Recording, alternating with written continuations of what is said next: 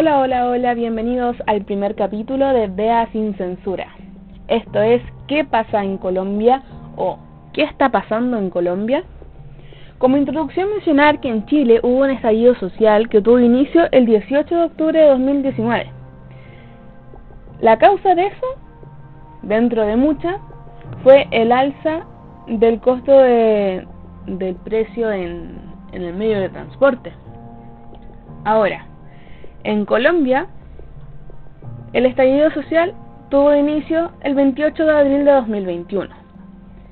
Y el principal motivo, dentro de muchos también, es la reforma tributaria que propuso el presidente de Colombia, Iván Duque.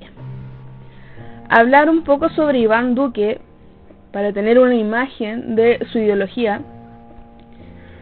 Duque representa al Partido Centro Democrático y la ideología de este partido político es el liberalismo económico, el conservadurismo y el populismo de derecha. Ahora, la reforma tributaria, la cual se rechaza por la ciudadanía mediante protestas. ¿En qué consistía? Consistía en aumentar los impuestos a ciudadanos para costear deudas y mantener la confianza con el, mercado extranjero, perdón, a través de inversiones. Este aumento de impuestos se puede ver reflejado en el aumento de precio de los servicios básicos, como es el agua, la luz, el gas. También el aumento de la renta para quienes están posicionados en una mejor clase política, social, económica pero hay que tener algo en cuenta. Las personas que son clasificadas de mayor recursos, mayor posicionamiento socioeconómico dentro de, de, la ciudadanía colombiana, no estamos hablando de que ganen un millón, dos millones. Estamos hablando de que deben estar ganando aproximadamente 500 mil pesos, 600 mil pesos evaluados en la moneda chilena. El salario mínimo en Colombia son 194 euros, que son 164 mil 114 pesos chilenos. ¿Qué se hace en Chile con 164 mil pesos al mes? Pensando en esta familia constituida de la que tanto se habla en nuestra constitución, que es madre, padre y mínimo dos hijos. No se hace prácticamente nada. Allá debe ser similar la situación porque también es un motivo de protesta esto del aumento de, los impuestos, sumado al descontento de, con la gestión del Estado frente a la pandemia, más eh, los bajos sueldos, generan este estallido y un paro nacional multitudinario que se ha mantenido durante esta semana, que va desde que comienza todo, el 28 de abril, hasta ahora, 9 de mayo de 2021. Ahora, con todas estas manifestaciones ha desatado el tema de la violencia policial, la represión, pero ya dejando de ocupar lo que siempre se ocupaba, las armas eh, antidisturbios, por ejemplo, las armas de perdigones ya no son perdigones, ahora son balas. Esto ya está denunciado y aún así no se hace nada. Se está disparando a quemarropa. Manifestantes están muriendo con balas en su cuerpo. Ya no son perdigones, no, no es una forma de, de controlar los disturbios sociales, sino que ya es una matanza. ¿Cómo se explica el uso de misiles? ¿Cómo se explica toda la violencia que han habido con tanquetas, con todas las armas posibles como si estuviéramos hablando de una guerra civil. Sin embargo, no se ha podido catalogar así oficialmente porque se ve aún como una manifestación y como una como una pataleta del pueblo, pero es más que eso. Acá ya está habiendo un problema de violencia, de abuso de poder policial y abuso de poder en general. Sobre lo anterior, las cifras que han habido hasta ayer 8 de mayo, bueno, registradas por la Defensoría del Pueblo, organizaciones sociales, defensores por derechos humanos como la plataforma Grita, Temblores ONG o la Red de Derechos Humanos Francisco Isaías y Fuentes, entregan esta información. También se suma a la campaña Defender la libertad de prensa, porque está lo mismo esta concentración, la censura, que se bajan las cifras, que se manipulan o que no toman todas las cifras que han sido denunciadas, los casos que han sido denunciados.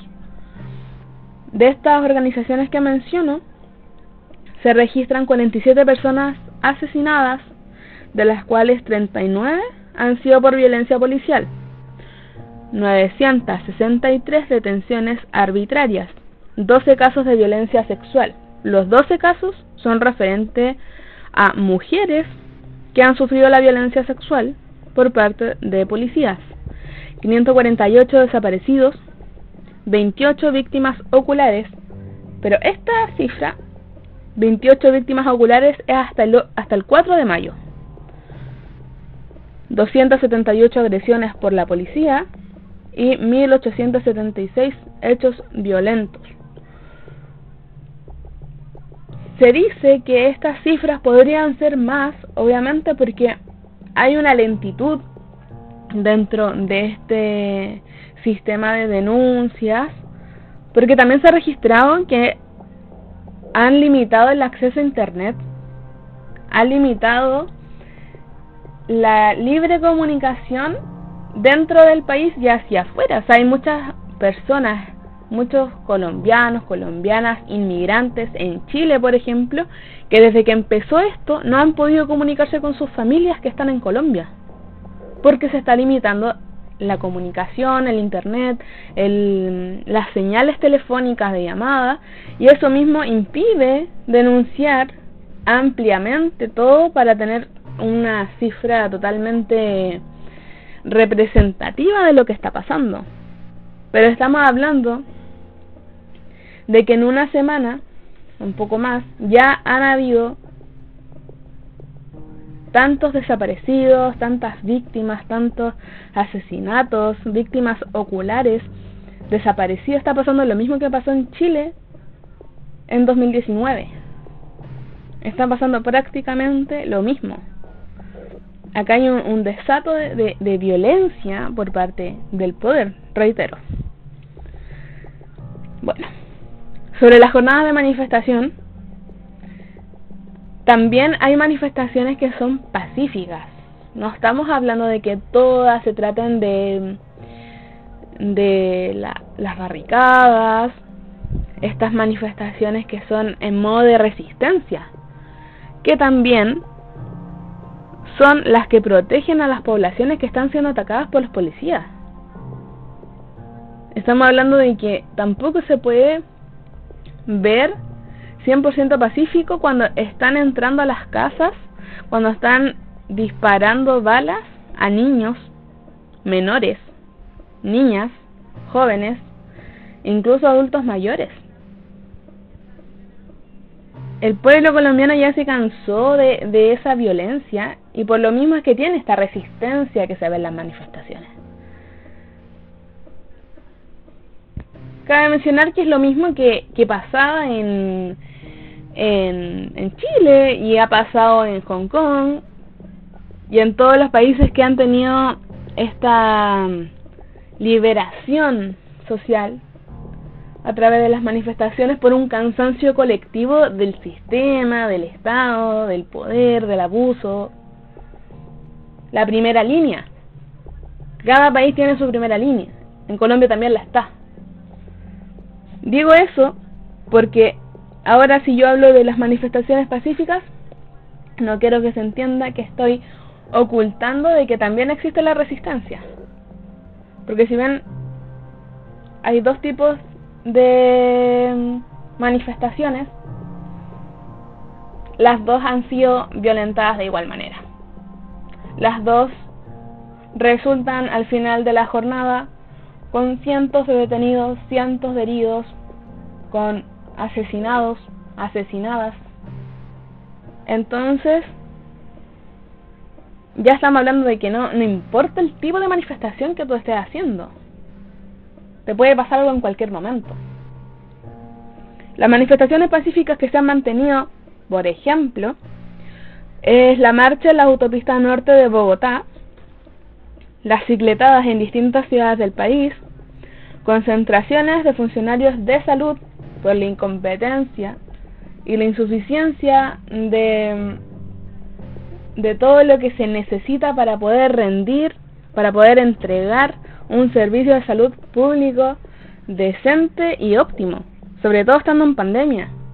También se están haciendo notar otras desigualdades que habían de mucho antes, cosas que se estaban tapando con un parche y ahora es el momento en el que colombianos, colombianas están visibilizando hacia el poder, hacia Iván Duque y también hacia afuera. Pero ¿qué está pasando?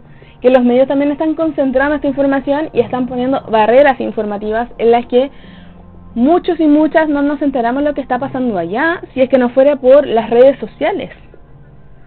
Pero ¿qué pasa con las redes sociales? También es un arma de doble filo porque no sabemos 100% si lo que estamos leyendo, el retweet que nos llegó, que la publicación de Instagram sea 100% real. Hay medios que hablan con la verdad, sí, pero también hay entes, entidades que se aprovechan de eso y para generar un pánico colectivo, incertidumbre, miedo, empiezan a divulgar estas fake news de las que hay que tener mucho cuidado también. En Twitter ya andan figurando audios sobre mm, un golpe militar, que era lo mismo que estaba pasando acá, cuando se difunde un audio de Cecilia Morel de los alienígenas y, que había que, tener cuidado y que los militares y empieza a haber esta divulgación muy muy muy rápida que finalmente termina generando un caos entre quienes reciben el mensaje y va pasando voz por voz por voz por voz y no, no, no genera nada más que, que este pánico colectivo. Bueno, volviendo a las manifestaciones y a las víctimas que han sido resultantes de, de, este proceso, de este paro nacional en Colombia por la reforma tributaria, aumento de impuestos, también han, han habido víctimas que se han transformado en íconos de la lucha, de la protesta. Como en Chile fue Gustavo Gatica, lamentablemente, por la pérdida de su vista. Recordemos que perdió la vista porque le disparó un funcionario de la policía chilena a los ojos. En Colombia está pasando lo mismo y tenemos a Lucas Villa. Lucas Villa es un joven que fue baleado el 5 de mayo y desde ese día ha tenido que estar sedado por el estado crítico en el que se encuentra. Es un joven al cual los ciudadanos y ciudadanas ponen en cadena de oración desde ese día para que pueda estabilizar su salud donde su padre sale en la entrevista de los medios colombianos pidiendo que por favor paren de matar a jóvenes, que no pueden permitir que sigan faltando jóvenes en el país por esta violencia policial. Entonces estamos hablando de que no está pasando solo en Chile, está pasando en Colombia, está pasando en todos los países que han tenido esta resistencia los últimos dos años y antes. Latinoamérica desde el principio ha sufrido esta violencia, esta represión y esta este querer del poder de que todos crezcan oprimidos. Pero claro, cuando se destapa la olla, se destapa con todo. Lucas Villa, él es el ícono de la lucha colombiana. Familia, ciudadano en general, afuera del hospital, en las cadenas de oración, con velas, con todo, prestando apoyo claramente. Sobre todo lo anterior, sobre las causas de la protesta, hay soluciones de las que se han propuesto y se han realizado. Por ejemplo, que mm, el presidente instaló una mesa de diálogo. ¿Para qué?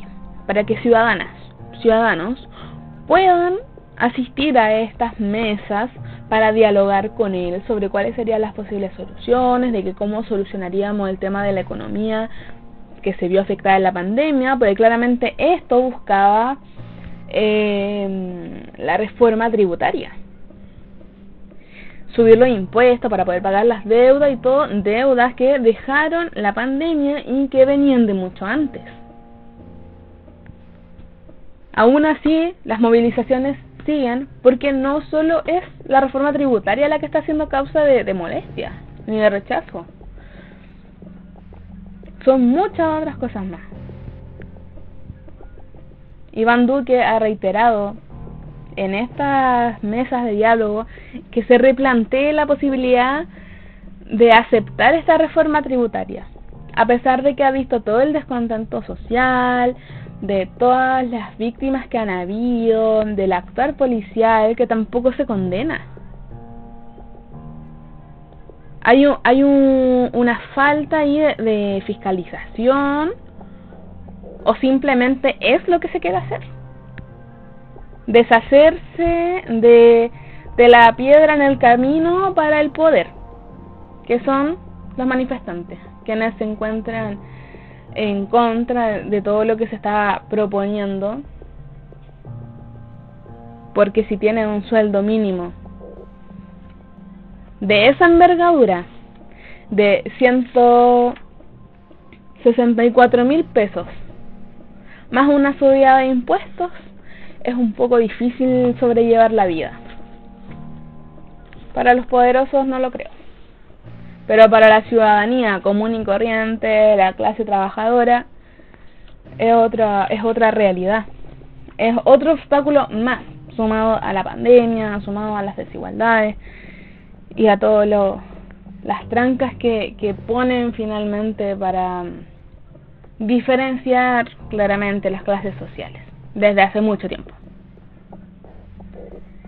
Eso es lo que está pasando en Colombia. Me gustó la idea de poder discutir esto en el primer capítulo porque es un tema que está siendo relevante, está siendo tendencia, no está siendo menor porque hay un nivel de violencia muy alto. Está pasando algo grave en Colombia y no nos podemos mantener ni ajenos ni ajenas a esa realidad se están vulnerando los derechos humanos y cuando ya se vulneran los derechos humanos estamos hablando de que algo está haciendo pero gravísimo y no se está haciendo algo para evitarlo. Están actuando como todo gobierno de derecha, como todo gobierno donde lo único que importa es la economía, sin importar la calidad de vida ni la salud de las personas Estamos hablando de algo gravísimo. Bueno, dentro de la labor de informar, reitero la recomendación de no creer todo lo que rodea eh, lo que rodea las redes sociales, más que nada lo que ronda ahí por las redes sociales, por esto de las fake news. No podemos caer en la desinformación cuando nos queremos informar. Por lo mismo es que aquí tengo unos medios eh, colombianos que pueden ayudarlos y ayudarlas a que se informen de manera independiente, que es Bora Gineco, disponible en Instagram. Bora Gineco es V-O-R-A-G-I-N-E-C-O en Instagram. O Tercer Canal, que es un canal de YouTube, que también es un medio independiente, que están informando todo lo que está pasando allá de una manera crítica y desde este otro lado, desde el que se ve las noticias, ya dejando de responder al interés político y poderoso de los dueños también. Y eso ha sido todo. Este fue el primer capítulo de Vea sin censura. Comparte y hazme saber tus opiniones, comentarios, propuestas de próximos temas en mi Instagram, arroba vea.periodista. Ahí estaré escuchando todas sus apreciaciones y nos escuchamos en el próximo capítulo. Esto fue Vea sin censura.